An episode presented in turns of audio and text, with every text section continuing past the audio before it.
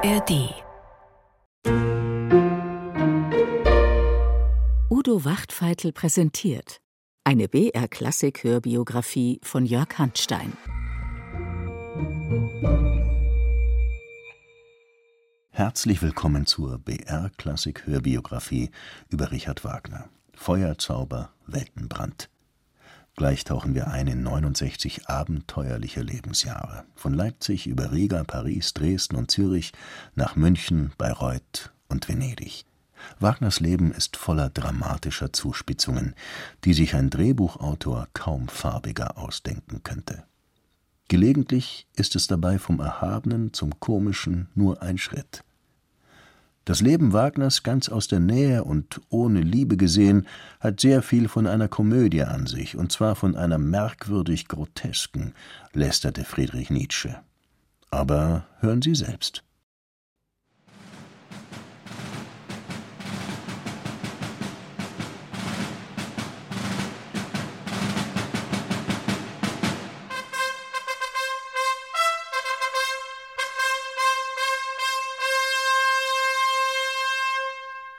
Leipzig am 18. Oktober 1813. Um die Stadt hat sich die französische Armee verschanzt, bedrängt von den Heeren der antinapoleonischen Koalition. Dann blasen die Trompeter zum Angriff. Die bis dahin größte Schlacht der Geschichte steht vor der Entscheidung.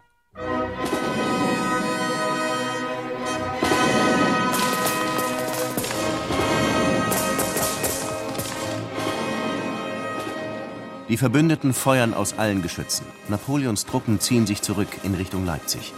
Am nächsten Tag wird die Stadt erstürmt. Bis in die Bürgerhäuser fliegen die Granaten. Auf dem Brühl gibt es Feueralarm. Ängstlich rückt die Familie Wagner zusammen. Der Vater, ein Polizeibeamter, ist ständig im Dienst. Die Mutter ist allein mit sieben Kindern. Das jüngste, der am 22. Mai geborene Richard, schreit und ist nicht zu beruhigen. Endlich geben sich die Franzosen geschlagen. Napoleon befiehlt den Rückzug. Der König von Preußen, der Kaiser von Österreich sowie der russische Zar ziehen ein. Leipzig jubelt.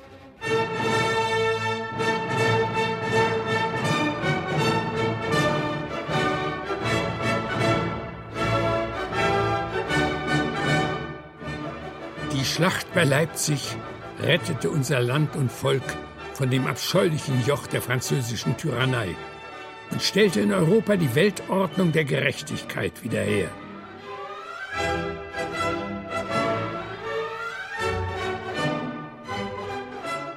Der epochale Sieg über Napoleon begeistert die deutschen Patrioten. Ernst Moritz Arndt, ihr Wortführer, weckt die Hoffnung auf ein freies und vereintes Deutschland. Die Völkerschlacht bei Leipzig als Fanal der Weltgeschichte. Es war eine Schlacht, als wenn die Erde untergehen und der jüngste Tag kommen sollte. Und wenn wir die eingeäscherten Städte und Dörfer wohl zählen, mögen wir sagen, dass wir durch Feuer und Schwert erlöst sind. So soll denn das Feuer auch unser größtes Freudenzeichen sein.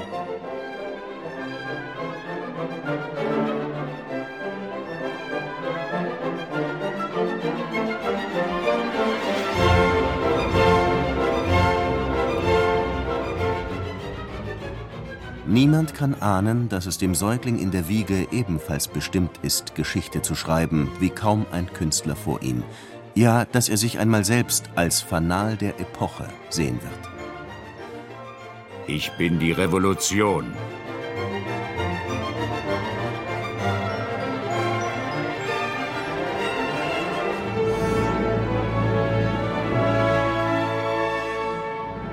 Die Schlacht hat verbrannte Erde hinterlassen zerschossene Dörfer und Tausende von Leichen, die noch Monate liegen bleiben. Auch Leipzig bietet ein Bild des Grauens. Überall Pferdekadaver und Verwundete, die nicht versorgt werden. Seuchen greifen um sich.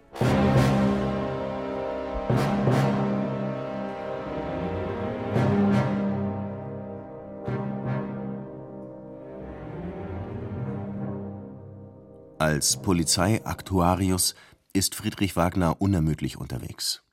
Der Typhus, der sich aus den furchtbaren Lazaretten verbreitet, infiziert auch ihn. Richard ist ein halbes Jahr alt, als er den Vater verliert. Eine typische Beamtennatur war Friedrich Wagner nicht. E.T.A. Hoffmann hat ihn fast wie eine Figur aus seinen Novellen erlebt. Aktuarius Wagner, ein exotischer Mensch, der Iffland kopiert, und zwar mit Geist. Er scheint auch der besseren Schule anzuhängen, un poco exaltato, durch den Genuss vielen Rummes. Ein Beamter, der Schauspieler nachahmt, Theater verliebt und etwas exaltiert. Hatte er dem jüngsten Sohn sein Künstlergehen vererbt? Ich sehe nur, dass der meiner Natur normale Zustand die Exaltation ist. In der Tat fühle ich mich nur wohl, wenn ich außer mir bin. Dann bin ich ganz bei mir. Nach dem Tod des Vaters kümmert sich ein Hausfreund um die Wagners, Ludwig Geier. Im August 1814 heiratet er Wagners Mutter Johanna und holt die Familie zu sich nach Dresden. Geier ist Hofschauspieler, obwohl er dieses Metier für etwas oberflächlich hält. Lieber wäre er Maler, und tatsächlich wird er als Porträtist sehr geschätzt. Am liebsten würde er auch den kleinen Richard in diese Kunst einführen, der aber möchte gleich die ganz großen Leinwände bemalen, ohne zeichnen zu können. Vater Geier, so wird ihn Wagner später nennen. In seiner Autobiografie Mein Leben projiziert er auf ihn auch eigene Züge. Wie tief das Bedürfnis des heimatlosen, vom Leben hart geprüften und umhergeworfenen Künstlers war, in einem sympathischen Familienverhältnisse sich heimisch zu wissen, bezeugte er dadurch, dass er nach dem Tode seines Freundes dessen Witwe ehelichte. Wagners spätere Frau Cosima bemerkt sogar Ähnlichkeiten zwischen Geiers Porträt und ihrem gemeinsamen Sohn Siegfried. Vater Geier ist gewiss dein Vater gewesen. Das glaube ich nicht. Woher dann die Ähnlichkeit? Meine Mutter hat ihn damals geliebt. Wahlverwandtschaften. Nicht nur in Cosimas Tagebuch taucht diese Vermutung auf. Doch nichts belegt eine leibliche Vaterschaft Ludwig Geiers. Richards Verhältnis zu seinem Stiefvater ist eng. Seine Mutter Johanna dagegen bleibt sparsam mit ihrer Liebe. Ich entsinne mich, kaum je von ihr liebkost worden zu sein. So ist es mir als epochemachend in Erinnerung geblieben, dass, als ich eines Abends schläfrig zu Bett gebracht wurde und die Augen weinerlich nach ihr aufschlug, die Mutter mit Wohlgefallen auf mich blickte und gegen einen anwesenden Besuch sich mit einer gewissen Zärtlichkeit über mich äußerte.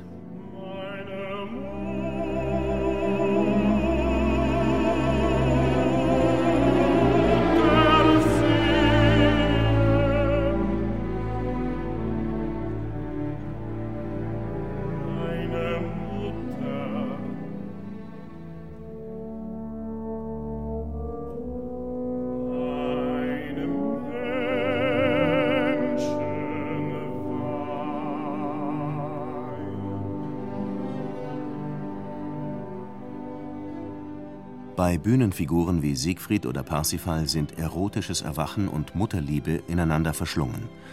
Wagner verarbeitet das Defizit in seinem Werk und in seinem Leben.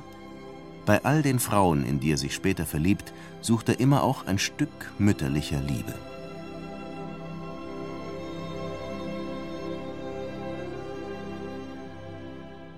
Ob es mit den furchtbaren Ereignissen seines ersten Jahres zusammenhängt?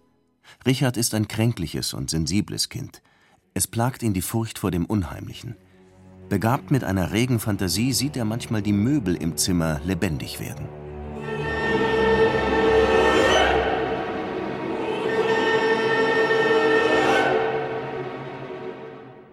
Keine Nacht verging bis in meine spätesten Knabenjahre, ohne dass ich aus irgendeinem Gespenstertraum mit fürchterlichem Geschrei erwachte.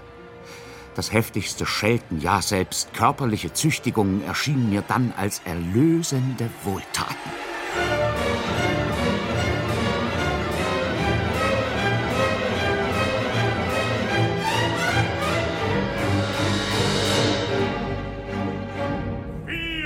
Auch die Spukszenen des 1821 uraufgeführten Freischütz erregen die Fantasie des Achtjährigen. Karl Maria von Weber wird zu Wagners erstem Idol. Ja, wenn ich die Eindrücke der Weberschen Sache nicht gehabt hätte, ich glaube, ich wäre nie Musiker geworden. Es trifft sich gut, dass das bewunderte Vorbild Hofkapellmeister in Dresden ist und zum Bekanntenkreis der Familie gehört. So darf der kleine Richard auch in einem Stück mitspielen, dessen Musik von Weber stammt. Ich entsinne mich, bei einem lebenden Bilde als Engel figuriert zu haben, ganz in Trikots eingenäht, mit Flügeln auf dem Rücken, in schwierig eingelernter, graziöser Stellung. Musikalisch erregt Wagner noch kein Aufsehen, aber seine Liebe zum Theater erwacht früh. Doch er soll die Gelehrtenlaufbahn einschlagen. Ein Pastor soll den Siebenjährigen auf die Schule vorbereiten. Im Herbst 1821 verliert er Vater Geier, der mit 42 Jahren stirbt. Auf die Erziehung wirkt sich das nicht sehr vorteilhaft aus. Ich bin in der wildesten Anarchie aufgewachsen. Es musste wohl so sein, da auch später keine bestehende Form für mich passen wollte. Richard Geier, wie er nun offiziell heißt, besucht die Dresdner Kreuzschule, die ihm eine fundierte humanistische Bildung vermittelt. Er zeigt beachtliches literarisches Talent, übersetzt die halbe Odyssee und versucht sich selbst an einem Epos. Ganz unzweifelhaft stand es vor mir, dass ich zum Dichter bestimmt sei. Gegen Ende des Jahres 1827 kehrt die Familie nach Leipzig zurück. Richard heißt jetzt wieder Wagner. Er besucht die Nikolaischule und arbeitet an einem großen Trauerspiel nach seinem Vorbild William Shakespeare. Leubald heißt es, Wagner Werkverzeichnis 1. Der Titelheld soll wie Hamlet den Vater rächen, aber er ist eher eine Art Serienkiller, beseelt von einer fast weltzerstörerischen Rachgier. Sieh, da kommt Leubald, feuerglühenden Blicks. Bei Gott, so sah ich niemals ihn. Vom Leuen scheint er die Augen sich geliehen zu haben. Der Wange Glut versenkt ihm fast den Bart. Den Panzer her! Die Waffen! Hey, der Knabe, wo steckt er? Meine Waffen!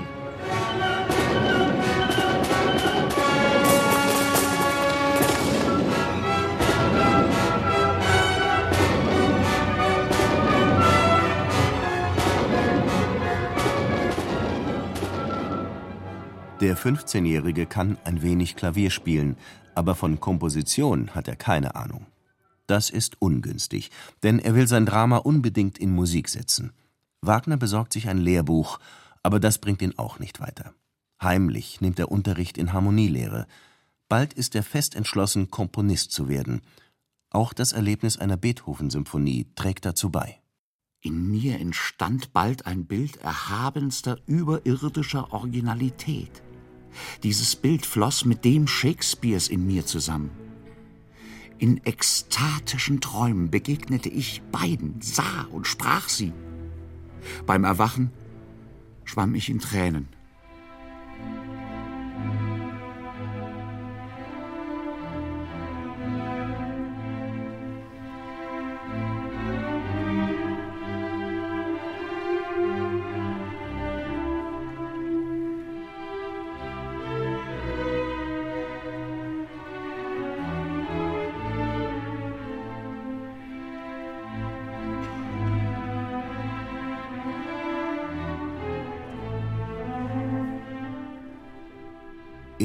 Nächsten Jahren taucht Wagner immer tiefer in Beethovens Instrumentalwerk ein.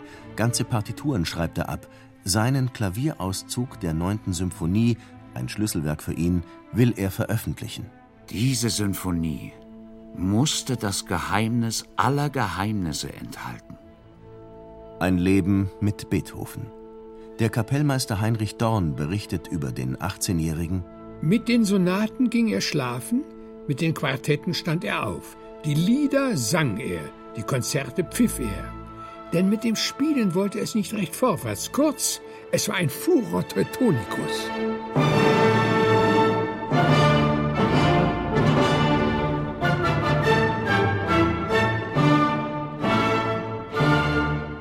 Vernachlässigung der Schule. Lasse alles liegen. Treibe nur Musik ohne Unterricht.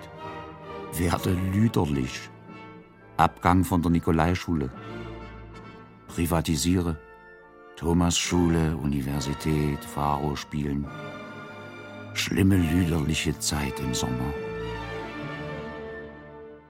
So skizziert Wagner die Zeit von 1829 bis 1831.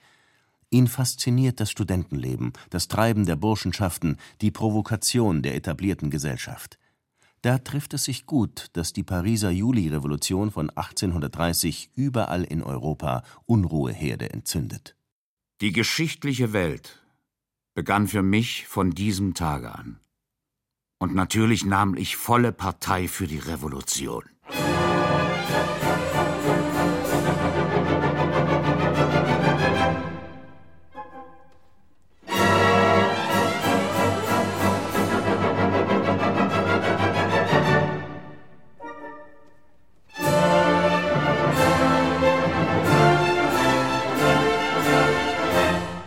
Laufet zur Rache. Die Waffen, das Feuer, singt der Held, und das Publikum schreit Zu den Waffen! Die Stumme von Portici, eine Oper von Daniel François Aubert, löst in Brüssel einen Volksaufstand aus. Als dramatischer Gegenentwurf zu einer gewöhnlichen Oper wird die böse Stumme Wagner noch lange begeistern. Von allem klassischen Kram keine Spur mehr. Heiß bis zum Brennen und unterhaltend bis zum Hinreisen. Auch in Leipzig kommt es zu Ausschreitungen. Wagner versteht sich als politischer Künstler und nimmt teil an einer Befreiungsaktion inhaftierter Studenten. Mir klopfte das Herz in unglaublicher Erregtheit, als ich zu dieser Bastille-Erstürmung mitmarschierte. Venez, amis, venez, venez partager mes transports nos ennemis, unissons nos efforts, chacun se tira compte d'une offense, et moi plus que vous tous, courons à la vengeance, à la vengeance. Die Erregung der jungen Revoluzer entlädt sich an einem anrüchigen, gern von Leipziger Beamten frequentierten Haus. Vor den Augen einer johlenden Menge fliegen Möbel sowie ein großer Flügel auf die Straße. Wie besessen beteiligt sich auch Wagner an dem Zerstörungswerk und beobachtet an sich die Mechanismen kollektiver Gewalt. Ich glaube nicht, dass die vorgebliche Veranlassung zu diesem Exzess hierbei auf mich Einfluss übte. Vielmehr war es das rein dämonische solcher Volkswutanfälle, das mich wie einen Tollen in seinen Strudel mit hineinzog.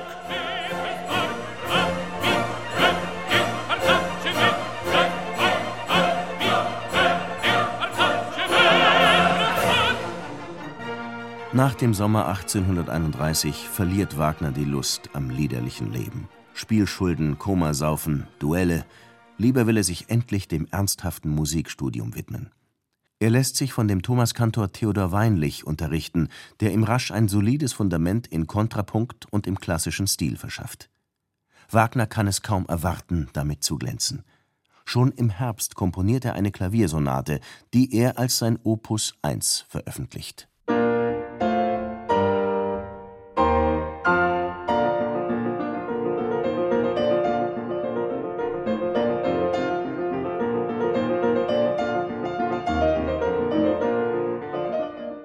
In den nächsten Monaten schreibt er vor allem Klaviermusik und Orchesterouvertüren, die in Leipzig sogar aufgeführt werden. Wagners wahres Glanzstück, sozusagen seine Gesellenarbeit, ist die im Frühjahr 1832 komponierte Symphonie in C-Dur. Gut 50 Jahre später wird es das letzte Werk sein, das er selbst dirigiert. Jetzt zeigt Wagner, was er von Beethoven gelernt hat. Thematische Prägnanz, vorwärtstreibende Rhythmik. Es gelingt ihm auch recht gut, das motivische Material dramatisch aufzuheizen.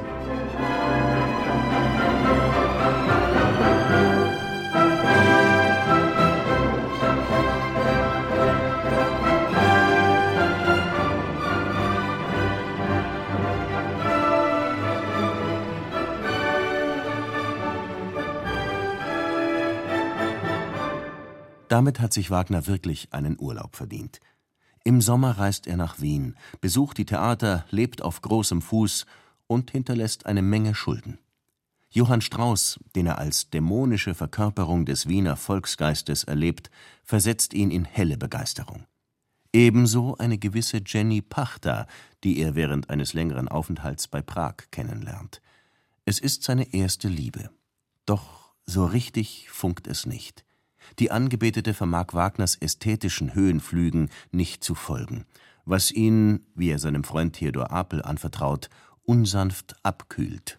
Wenn ich mich noch mit dem letzten Überrest meiner Glut erwärmen wollte, wie gelähmt schauten dann meine Blicke in den Feuerstrom der Vergangenheit, in die Eisgruften der Zukunft. Und was mich am meisten empört ist, dass ich so überaus gesund aussehe. Einigen Trost bieten die Aufführungen der Symphonie in Prag sowie im Leipziger Gewandhaus. Der 20-Jährige erntet wohlwollende Kritiken. Es ist eine kecke, dreiste Energie der Gedanken, die sich in der Symphonie die Hände reichen. Es ist ein stürmischer, kühner Schritt, der von einem Ende zum anderen schreitet.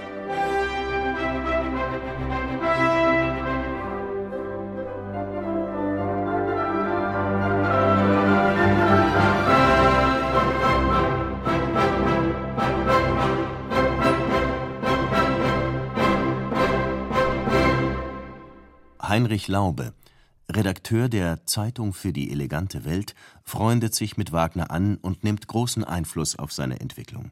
Er gehört zu den Literaten des jungen Deutschland. Sie fordern ein freies, geeintes und demokratisch regiertes Land. Trotzdem sind sie europäisch eingestellt. Der Franzosenhass der älteren Patrioten ist nicht mehr angesagt. Dadurch, dass sich beide Nationen die Hand reichen und sich gegenseitig ihre Kraft leihen, ist jedenfalls eine der großen Kunstepochen vorbereitet worden. Davon zeigt sich Wagner noch 1840 in Paris überzeugt. Nun aber, im Dezember 1832, fühlt er erstmals die Kraft zur Komposition einer Oper.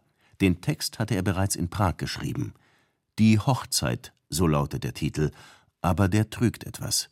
Es handelt sich um ein Werk im Geist von E.T.A. Hoffmanns Schauernovellen, um ein, so Wagner, vollkommenes Nachtstück von schwärzester Farbe. Ein wahnsinnig Liebender ersteigt das Fenster zum Schlafgemach der Braut seines Freundes, worin diese der Ankunft des Bräutigams harrt. Die Braut ringt mit dem Rasenden und stürzt ihn in den Hof hinab, wo er zerschmettert seinen Geist aufgibt. Bei der Totenfeier sinkt die Braut mit einem Schrei entseelt über die Leiche hin. Wagners Schwester Rosalie ist nicht sehr begeistert über diesen Liebestod. Ihr Urteil liegt Wagner am Herzen. Seine ältere Schwester spielt für ihn eine mütterliche Rolle. Und so wird das Libretto dem Ofenfeuer anvertraut. Wagner denkt nun über ein freundlicheres Sujet nach. Die Hochzeit soll glücklich in den Hafen der Ehe führen. Laube schlägt eine politische Oper vor, doch zu dessen Unwillen bevorzugt Wagner einen Märchenstoff.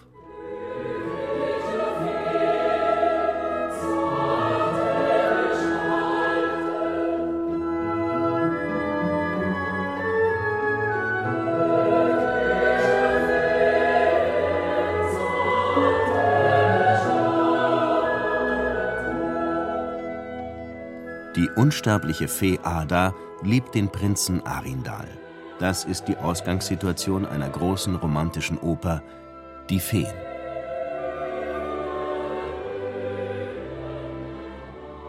Schwinget euch auf, schwinget euch nieder, glücklicher Feen, zarte Gestalten. Denn unvergänglicher Schöne, nie verblühender Hauch durchweht die herrlichen Welten, atmet froh dieser Kreis.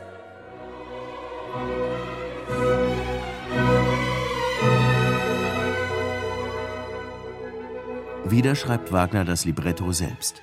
Er ist jetzt überzeugt, dass ein Operntext bereits mit Blick auf die Vertonung entworfen werden soll und dass er das selbst am besten kann. In den Feen geht es um die zerstörerische Kraft mangelnden Vertrauens. Ada stellt Arindal auf die Probe, indem sie zum Schein ihre Kinder in einen feurigen Abgrund stürzt.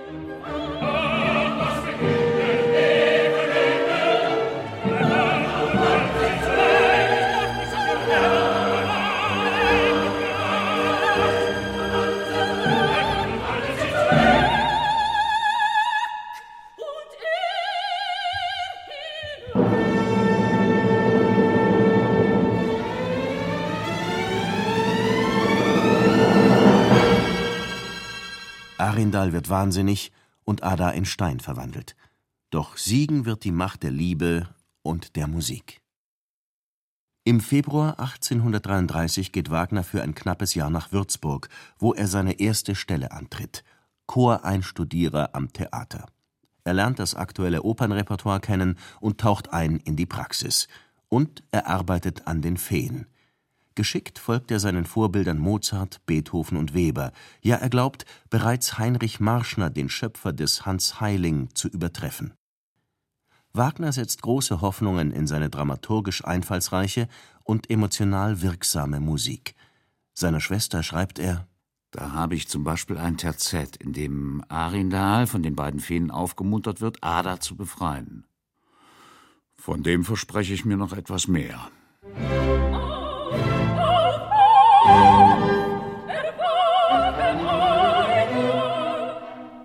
Überhaupt, Wagner verspricht sich immer viel. Das Leipziger Theater wird die Feen schon aufführen, aber wie so oft noch ernüchtert ihn die Realität.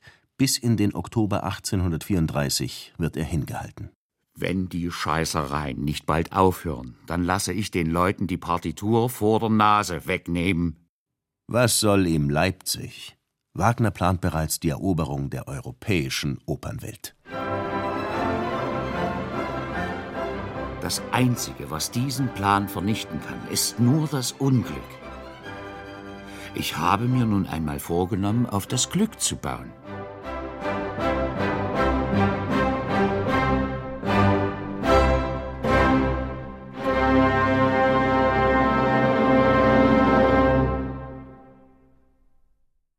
Dass Wagner nicht nur Glück, sondern auch das Geschick hatte, die Opernwelt für immer zu erobern, wissen wir.